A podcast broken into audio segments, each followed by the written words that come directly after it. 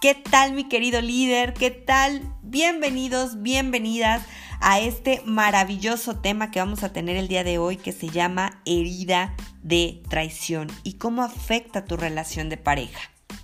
Recuerda que si tú quieres seguir conociendo sobre temas de sanación emocional, empoderamiento y éxito personal, puedes seguirme en mis redes sociales en www.monicaferreira.com.mx para que puedas recibir toda la información, algunos webinars gratuitos que tengo para ti, bonos, regalos y mucha información que te puede seguir ayudando a crecer emocionalmente, empoderándote y consiguiendo tu éxito personal. También recuerda que está el programa de Reconéctate, el cual te hablaré más adelante. Y muy bien, vamos a empezar con este programa. El día de hoy vamos a hablar de la herida de traición y cómo afecta tu relación de pareja. Pero vamos a recordar primero que una herida es una interpretación que el niño hace que puede ser ficticia o puede ser real, ¿ok? Es decir, que recibió información o vio un acontecimiento que él interpretó que podía ser peligroso y por lo tanto creó la máscara o el caparazón, por así decirlo, para poder protegerse. ¿Ok? Entonces, ¿qué significa una herida de traición? Bueno, ¿y cómo se desarrolla? Una herida de traición es justamente esta interpretación que hace el niño al pensar que no puede confiar en absolutamente nadie. ¿Ok? Y que el control lo tiene que eh, tomar en sus manos. ¿Cómo se desarrolla esta herida de traición? Bueno, pues sucede que cuando están con los cuidadores, se supondría que lo esperado de estos cuidadores es la protección, la seguridad de este pequeño. Pero ¿qué pasa cuando estos cuidadores también tienen heridas y, no las sanaron y tienen comportamientos o síntomas de que están heridos, pero obviamente esto el niño no lo sabe? Bueno, pues uno de los ejemplos que más utilizo y los cuales son más comunes es eh, cuando los padres son alcohólicos, cualquiera de los dos. Entonces, ¿qué pasa con una persona que es alcohólica? Bueno, pues es causa mucha incertidumbre, porque su comportamiento puede ser muy variado. Es decir, puede ser que llegue, puede ser que no llegue, Puede ser que llegue en un estado agresivo o puede ser que llegue en un estado eh, pasivo, pero bueno, pues que empiece a, a, causar esta incertidumbre en el niño de que no va a recibir ni seguridad, ajá, ni respeto, ni cuidado por parte de, este, de esta persona de protección. ¿ok? Entonces, ¿qué pasa? El niño interpreta que no puede confiar en esta figura que se supone es la más importante de su vida y bueno, y que no se supone que es la más importante porque los padres fungen el papel indispensable de ser cuidadores, de ser guías en sus hijos, de darles afecto, de darles amor, seguridad y cuidado. Y cuando esto no sucede, el niño empieza a interpretar que lo están traicionando. Tú que eres la persona que debe amarme, que debe cuidarme, respetarme, darme seguridad, eres la primer persona que me la quita. Y este pensamiento en el niño empieza a generar esa herida de traición. Me traicionaste.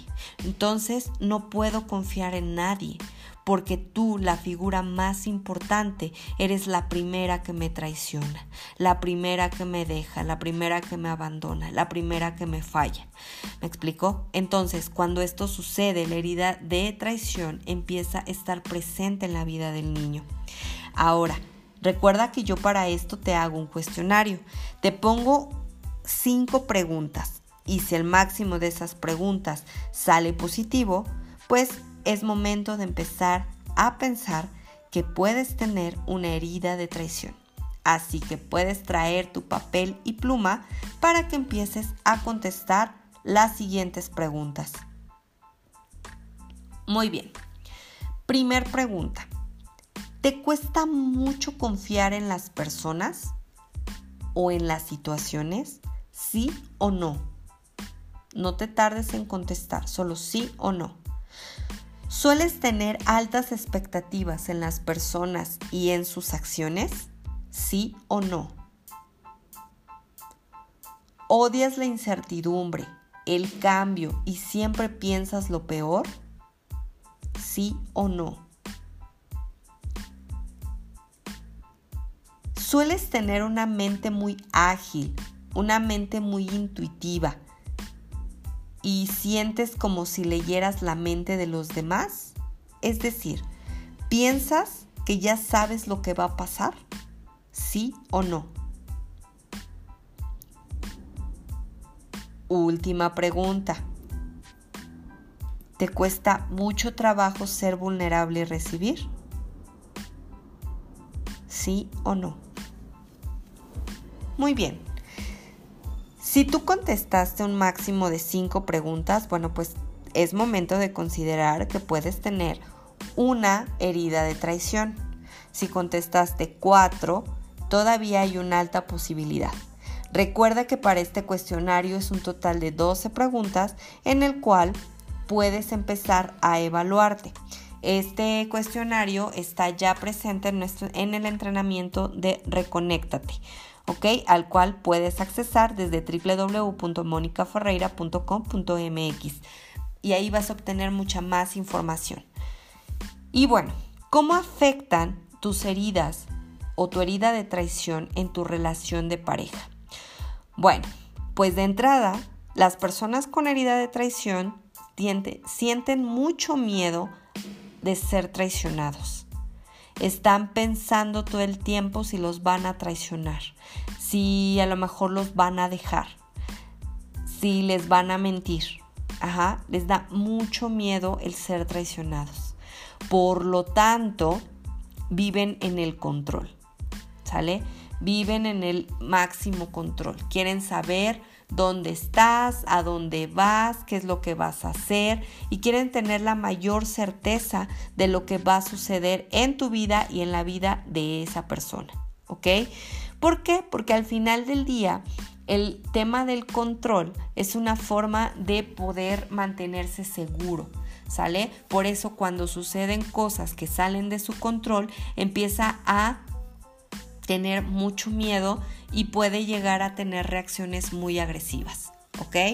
Son personas que normalmente son muy frías, por lo tanto, entablar una relación cálida y amorosa con una persona le va a costar mucho trabajo, porque entre el miedo y su frialdad tiene un gran caparazón que lo va a proteger de sentirse vulnerable. No se dejan recibir amor ¿Por qué? Porque tienen miedo a enamorarse y que después los traicionen. Y sentir el dolor de la traición, como ya lo sintieron en algún momento cuando eran pequeños. Sienten que todos los traicionan de una u otra forma. Todo el tiempo están futurizando. Pero déjame decirte algo. También estas personas pueden llegar a ser grandes líderes. ¿Por qué? Por su inteligencia y su habilidad mental. ¿Ok?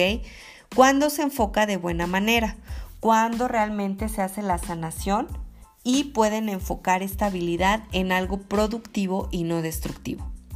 Viven normalmente a la defensiva, lo que hace que sea muy difícil para su pareja poder acercarse a la persona.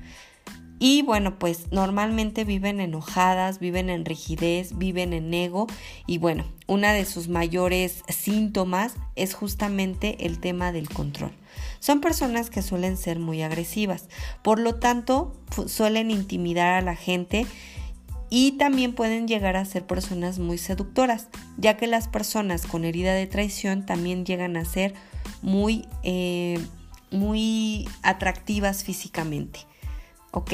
Entonces, entablar una, eh, entablar una relación con una persona que tiene una herida de traición es estar sintiéndose controlado completamente o controlada. ¿Por qué? Porque esta persona tiene mucho miedo de ser traicionado. Ojo, es muy importante que por el hecho de que tú hoy sepas que esa persona tiene miedo y que por eso se comporta como se comporta, no es una justificación para que permitas ese control que te puede llegar a hacer daño.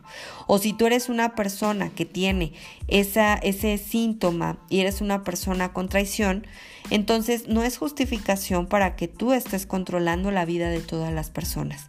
Es un síntoma en donde tienes que poner atención para poder realmente crear relaciones sanas. Si tú quieres saber más acerca de toda esta información y quieres saber más acerca de cómo puedes sanar emocionalmente, recuerda que tengo mi entrenamiento de Reconéctate y el taller gratuito de Ámate y toma el liderazgo de tu vida. ¿Sale? Sobre eh, lo puedes checar ya en monicaferreira.com, diagonal reconéctate, te registras y te da acceso instantáneo al taller. De todas maneras, también lo voy a dejar en la descripción de este, de este podcast para que puedas tener acceso a él. Es un momento de empezar a sanarte y una de las principales formas de sanarte es primero aprender cómo eres, aprender lo que te duele, empezar a amarte y solamente así vas a empezar a tomar ese control personal. No puedes vivir en traición todo el tiempo, porque eso te va a hacer mucho daño y le vas a hacer mucho daño a la persona o a la pareja que esté contigo. Y cuando se ama realmente, cuando hay amor verdadero, hay libertad. Aún sabiendo que esa libertad o en esa libertad la persona que esté a tu lado puede elegir no estarlo. Pero no tienes por qué caminar solo por este camino. Así que es momento de empezar a sanarse y vivir una vida de libertad y de amor genuino. Yo te invito a este taller de Amate y toma el liderazgo de tu vida para comenzar a sanar. Recuerda que es completamente gratuito y está disponible para ti en www.monicaferreira.com diagonal reconéctate. Muchísimas gracias y nos vemos en el siguiente podcast.